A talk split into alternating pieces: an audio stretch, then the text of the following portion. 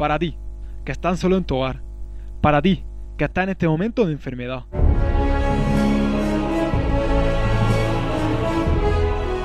No temas, María, dijo el ángel del Señor a nuestra Madre.